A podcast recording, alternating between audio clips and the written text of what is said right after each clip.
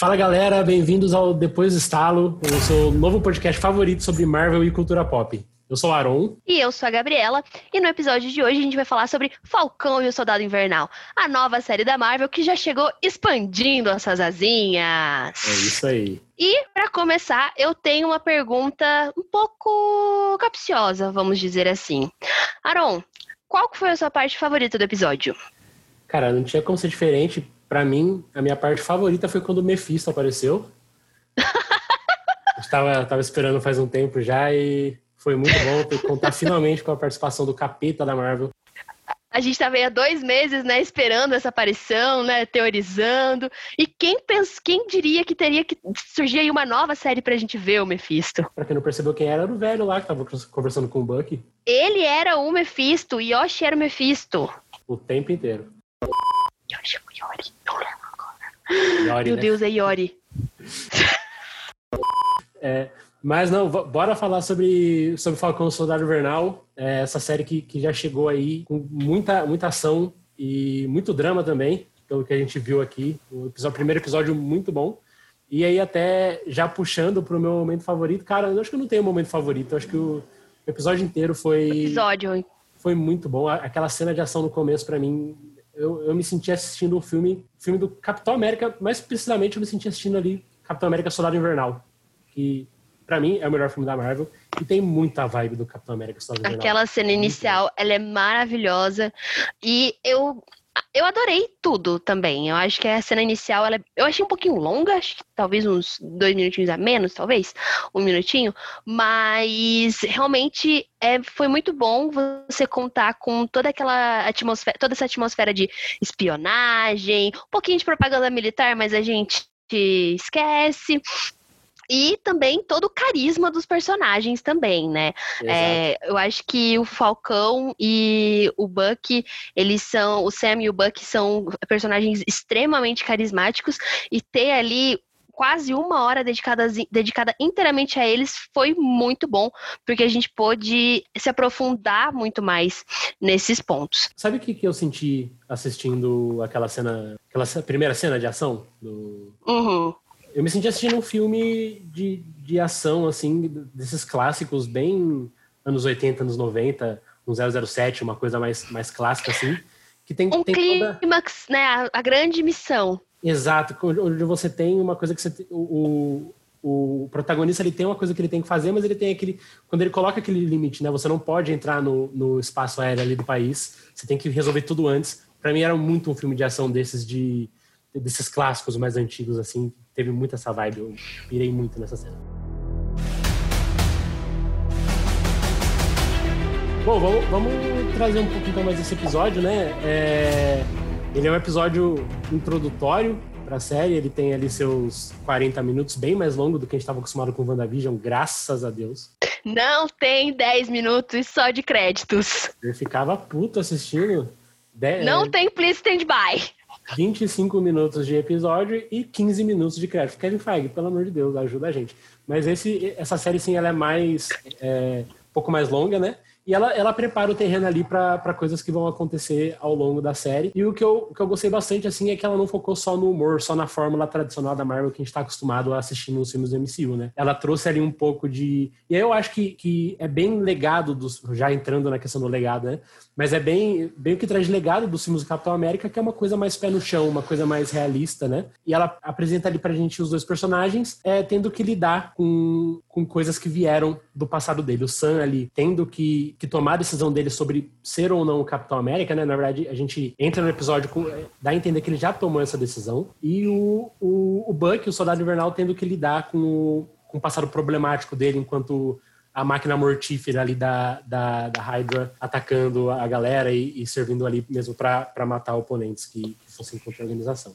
Então acho que é, ele lida muito bem com esses dois pontos para esses dois personagens e seta aí um ponto de partida para a gente evoluir eles ao longo da série. É, eu gostei bastante que ele plantou ali algumas sementes do que, que pode vir para o futuro, mas ele também é, estabeleceu muita coisa que a gente nunca tinha visto antes, né? Por exemplo, a relação da família do Sam com a família dele, que também é, toca nesse tema do legado, né? Essa questão deles levarem adiante aí o, o negócio da família. Então, eu achei muito legal, porque a gente pode ver um pouquinho da vida civil, né, do tanto do Buck quanto do Sam, do Sam um pouco mais, né, porque ele já tinha realmente essa vida antes, né, ele já, mas a gente nunca tinha visto. A única coisa que a gente sabia do Sam é que ele tinha é, o trabalho dele lá sendo voluntário, né, com os veteranos que voltavam de Washington, mas não tinha mais nenhuma informação. E agora que a gente teve ali a irmã dele, que eu adorei a irmã dele, eu achei ela um contraponto Sim. perfeito para ele.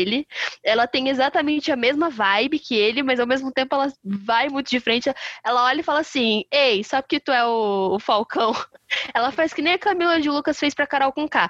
Você pode ser o Falcão brabo lá nos Vingadores, mas aqui dentro tem outra braba. Tem outra braba também. Não, ela, eu achei ela uma ótima personagem, assim, e, e ela entra muito na vibe do, do, do que acontece com os dois, né? De tipo, o que você é pro mundo não influencia na nossa vida aqui, né? A gente é. vê o, o, Falcão tentando até os dar essa carteirada, né? De, de pô, eu sou o Falcão, eu sou o Vigador para ir para benefício pessoal naquela cena do banco e não conseguindo. Então, para mim foi bem legal também ter essa, essa dimensão do herói no mundo real, né? A gente sempre tinha Sim. ali em situações especiais, tendo que lidar com, com terroristas, com agentes infiltrados, com alienígenas, e agora a gente tem o Sam tendo que lidar com problemas de verdade mesmo do, que, um, que um ser humano que não tem aí a, o privilégio de ser um, um vingador é, teria que lidar, né? É, e a consequência também, né, dele ter é, ficado aí desaparecido por cinco anos, né, dele ter sido blipado por cinco anos, né, ele, ele foi blipado, mas aparentemente a irmã dele, é, que é viúva, né, e então parece que o o marido dela não foi blipado, ele morreu mesmo. Uhum. E os dois sobrinhos dela ficaram, os dois sobrinhos dele, né? Quer dizer, ficaram.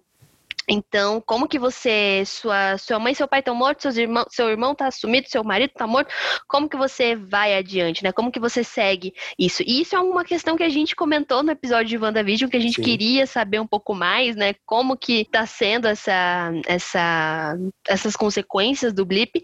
E eu gostei que a gente conseguiu saber, ter bastante informação, informação sobre isso, né? Inclusive, parece que o, o vilão dessa temporada vai tocar bastante nesse ponto.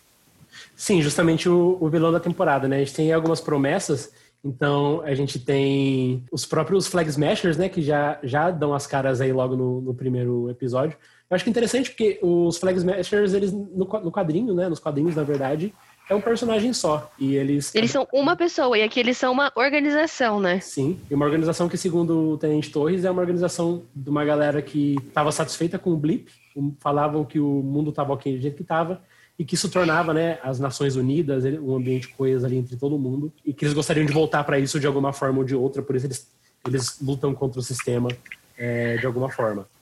Eu tô pensando aqui, Aaron, aonde é que eu já vi uma galera com um discurso dizendo que o mundo é melhor mesmo que, poxa, metade da população vai sumir ou vai morrer, mas a economia não pode parar. Eu gostei muito que a série ela trouxe mesmo tendo sido gravada um ano atrás, mesmo tendo sido idealizada antes da pandemia, ela consegue, o discurso consegue ser bem atual e também é, refletir bastante do que a gente está passando, né? Tanto é, algumas questões é, como a questão de, ah, poxa, algumas pessoas morrem, ou no caso da. Ou no caso do universo da Marvel, né? Poxa, sumiram, mas o mundo era melhor antes, porque a economia estava melhor, ou porque, o, porque as nações estavam unidas, né? É algo que a gente está vendo muito hoje em dia algumas pessoas falarem para justificar ou para negar a pandemia. E a gente também tem a questão racial, né, que é muito forte, muito presente nos Estados Unidos, mas eu acho que no mundo todo, no Brasil também, a gente também tem essa questão, esse uhum. ponto é, muito, muito forte do racismo e de pequenas agressões que às vezes a população negra pode acabar é, sofrendo. Um exemplo, como você também mencionou, né, é, anteriormente, é a cena do banco, né, onde o gerente, ele primeiro acha, ah, você não é atleta, ah, ah, não, aí depois que ele percebe que ele é um Vingador, mas mesmo assim, pô, você é um Vingador, você ajudou a salvar metade da humanidade, toda a humanidade, na verdade, mas não tem empréstimo para você, negado. Exatamente. Eu acho muito interessante que, principalmente os filmes do, Capitão América, né, eles conseguem sempre, eles sempre conseguiram trazer questões relevantes é, da sociedade que a gente tá, que, que, a gente vive, né? Eu lembro em 2014, na época do, do lançamento do Soldado Invernal, que a questão do, da espionagem, espionagem de dados, estava muito, muito em alta, né? E eles conseguiram trazer isso contextualizado para um filme do Capitão América. Do Capitão América. É, pois é, na... é, a gente tinha todo o escândalo do Edward Snowden, né? Que muita gente falou que a cena do final da Viúva Negra falando lá pro, pro Congresso lembrava bastante. Sim, exatamente. A gente tinha muito ali a figura do, do diretor Pierce, né? Fazendo essa, essa visão do, do cara ali preocupado com a espionagem e de eliminar ameaças é, de maneira Antes prévia. dela né? acontecer. Exatamente. É, e a gente vê então, né, o Tenente Torres falando aí sobre os Flag Smashers, né, tanto no início do episódio quanto também no, na metade do episódio, quando ele vai lá na Suíça atrás, né, vai no parece primeiro que é um, um protesto, mas aí depois a gente vê que é só uma dispersão ali, uma, uma distração. E durante esse meio tempo a gente também vê um pouquinho do Buck, né? Sobre como que ele tá vivendo agora. Que o Buck, vamos relembrar, né? Soldado Invernal, Capitão América Soldado Invernal, ele fugiu no final do primeiro filme, começou a tentar ali lembrar um pouquinho. Capitão América Guerra Civil, ele tem todo, toda a questão que o Zemo, né, é, culpa ele sobre a explosão que mata o rei de Wakanda. Ele terminou lá em Wakanda, né, pra Shuri consertar ele. E ele ficou lá por um tempo, né? Conseguiu é, ter a mente dele de volta, tirar todo o controle da Hydra. E Guerra Infinita, ele é, virou pó e depois voltou para lutar contra o Thanos lá no Ultimato. Mas depois disso, o que, que aconteceu? A gente nunca viu o Bucky como um civil, né? Como um cidadão americano normal. E aqui a gente tem essa oportunidade. E eu achei muito interessante que o Bucky ele tá mais deslocado do que o Steve até, né? Porque o Steve, Exato. quando ele voltou, ele tinha ainda PEG, tinha algumas poucas, dava a entender que ele ainda tinha alguns poucos amigos que estavam ainda vivos, que estavam muito idosos e que estavam morrendo, mas ele ainda tinha ainda um pouco disso. O Buck não, o Buck já tá com 106 anos, ninguém que ele conhece tá vivo mais. Uhum. Então, é bem interessante ver que como é que ele está se ajustando ou não, né? A gente, a primeira cena que a gente vê dele é o pesadelo ali que ele tem com, com uma situação onde ele se envolveu e uma coisa que me chamou muita atenção é ele acordar e ele tá dormindo no chão, né? Porque essa questão de dormir no chão é algo que até o, é um dos primeiros diálogos do Sam com o Steve lá em Capitão América Soldado Invernal, é, quando eles, o Steve e o Sam se conhecem, né, correndo ali é, no monumento do Eu acho, se eu não me engano, e o Sam fala, é, insinua ali pro Steve que ele talvez possa estar tá com insônia porque a cama dele é muito macia, né, porque quando você tá na guerra, você se acostuma a dormir no chão, né, e daí quando você chega e dorme numa cama, é muito macia, você não consegue se acostumar. E o Buck, pelo visto, não consegue se acostumar porque tá dormindo, coitado, no chão né? Sim, e essa talvez nem seja a única referência a Soldado Invernal, né? O filme Capitão América Soldado Invernal que a gente tem nesse primeiro episódio. O, o, assim como o Steve tinha, né? É, quando ele voltou, uma lista de coisas no caderninho que ele precisava acompanhar, uma lista de filmes, uma lista de álbuns que ele precisava ouvir.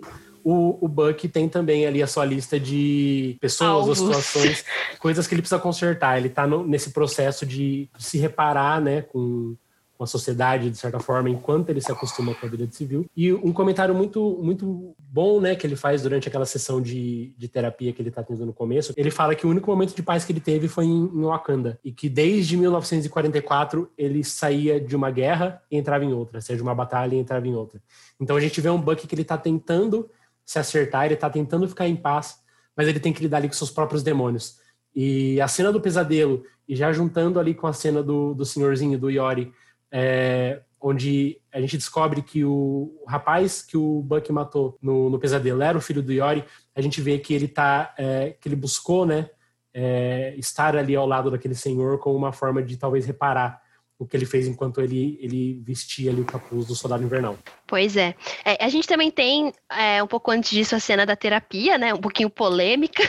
Eu gostei muito dessa cena porque ela, primeiro, que a gente estabelece que o Buck foi buscar terapia, ou seja, façam terapia, crianças, terapia é legal, terapia é importante.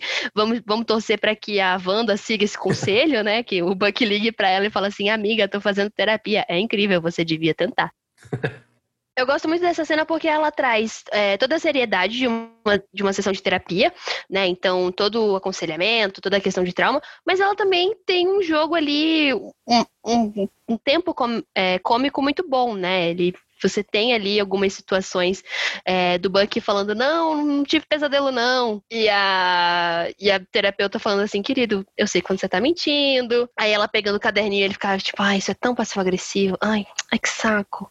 Mas ao mesmo tempo ele tá gostando. Eu, eu gostei bastante de, dessa, dessa cena. Eu achei uma Sim. cena engraçada, mas ao mesmo tempo séria. É, a gente começa a ver o, o, o Buck retornando, né, aos seus é, ao seu momento mais normal, né? Em Capitão América, o primeiro Vingador, a gente via que ele era um cara que ele era mais engraçado, um pouco, tinha um, um, uma questão cômica um pouco mais forte. Sim. E a gente não, não conseguiu acompanhar isso ao longo dos outros filmes pela própria evolução do personagem enquanto soldado invernal e enquanto pessoa que estava é, tirando todo essa, toda essa carga de ser o soldado invernal de dentro dela. Sim. Eu acho que a gente vai conseguir ver bastante isso na relação dele com, com o com Sam. Sam. E, e graças a Deus, porque o Anthony Mackie é um cara que gosta de comédia, né? Ele tem um tempo cômico muito bom. As cenas com a irmã dele nesse primeiro episódio foram sensacionais, eu gostei muito da interação. As cenas dele sozinho, a própria cena de luta dele, assim, é, a, primeira, a cena inicial ali, é, quando ele tá. Quando eles estão no helicóptero e quando você vira e ele tá tipo, oi, tudo bom? Eu adorei aquela cena. Eu vi um meme muito bom do dele chegando no, no avião para ver o que tá acontecendo, né? E fizeram uma montagem dele com a mochila do, do Uber Eats. Eu achei sensacional aquele meme, como se ele estivesse levando uma comida para a galera do avião. É, mas enfim, é, e eu estou muito ansioso para ver como esses dois, esses dois personagens vão, vão se, se, encontrar. Mas até antes da gente entrar em, em perspectiva de futuro, né, para os próximos episódios, de a gente discutir o que a gente acha que pode acontecer nos próximos episódios, tem um, tem um elemento muito forte aqui, e eu acho que a gente pode até retomar naquela questão que a gente falou das questões raciais dentro do, dessa série, que eu acho que vão ser bem, bem latentes, assim, que é a questão do agente americano, que a gente conhece pela primeira vez o agente americano, é, que ele é apresentado, na verdade, como Capitão América, né?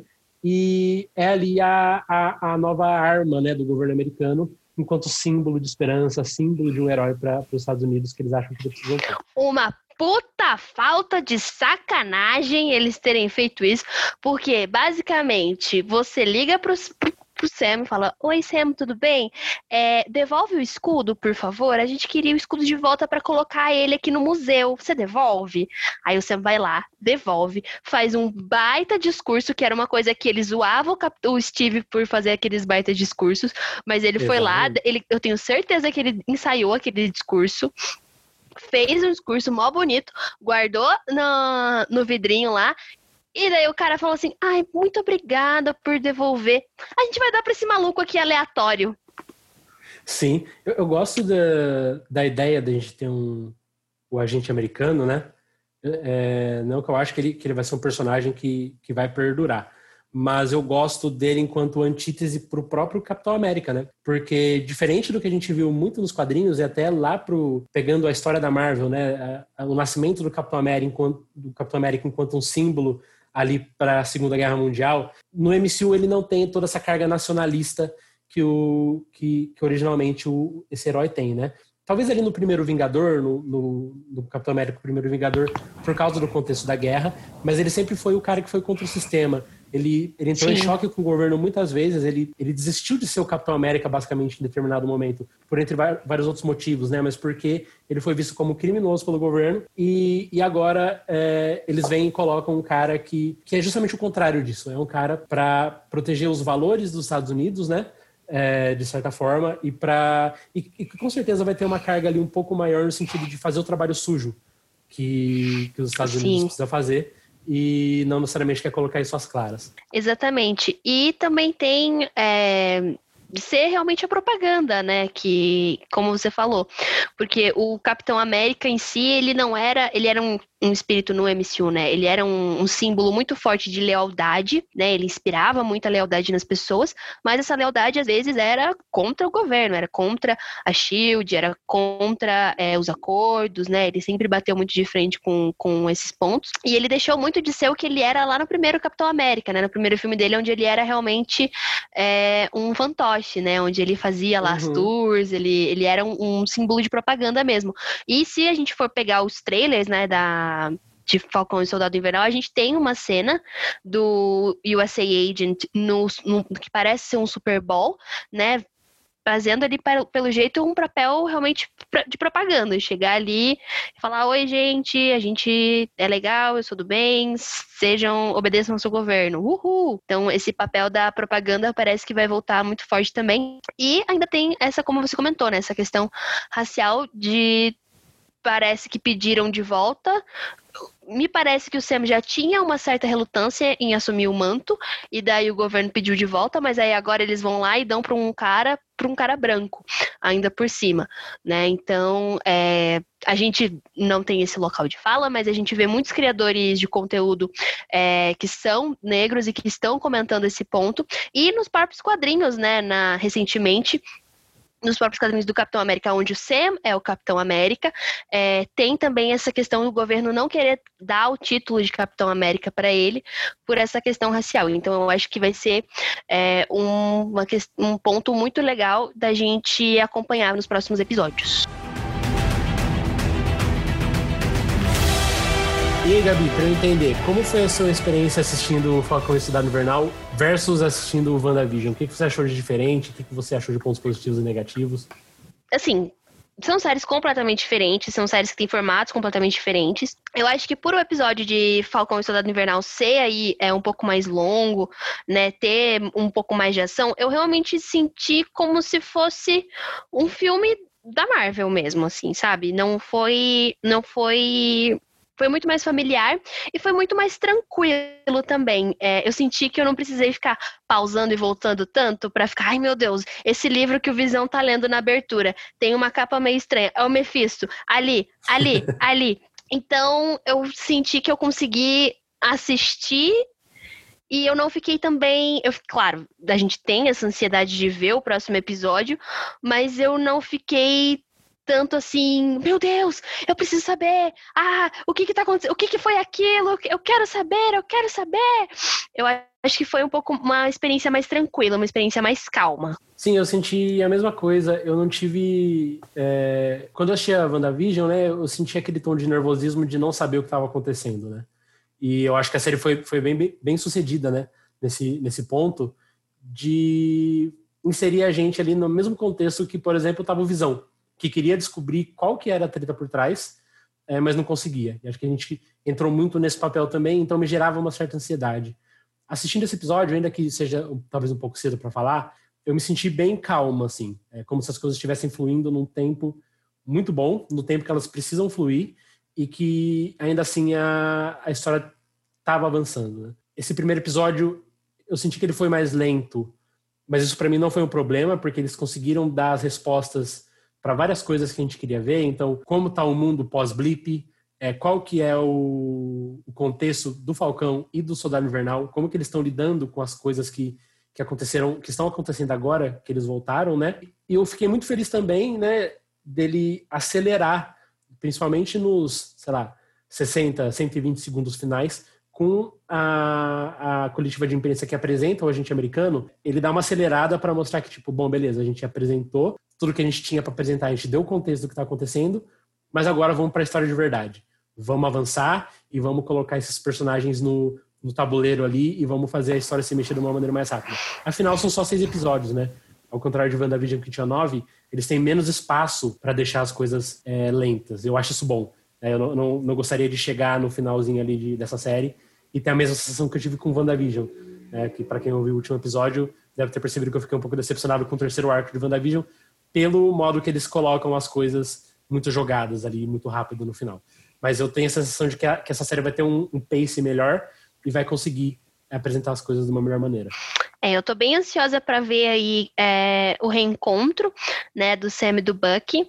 E também quero muito ver a Agente 13. Gente, Sharon Carter, vem, parece que agora vem aí, hein, com força total. Eu tô, sim, eu, é, a personagem dela para mim sempre foi uma incógnita em termos de como que ela pode se desenvolver mais no universo, né?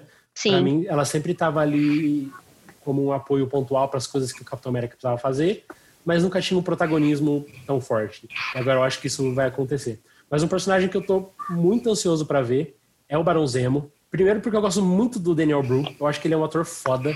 Eu acho que ele fez um trabalho muito bom em Capitão América Guerra Civil. E segundo porque eu, eu acho que o personagem vai ser mais importante do que a gente está esperando.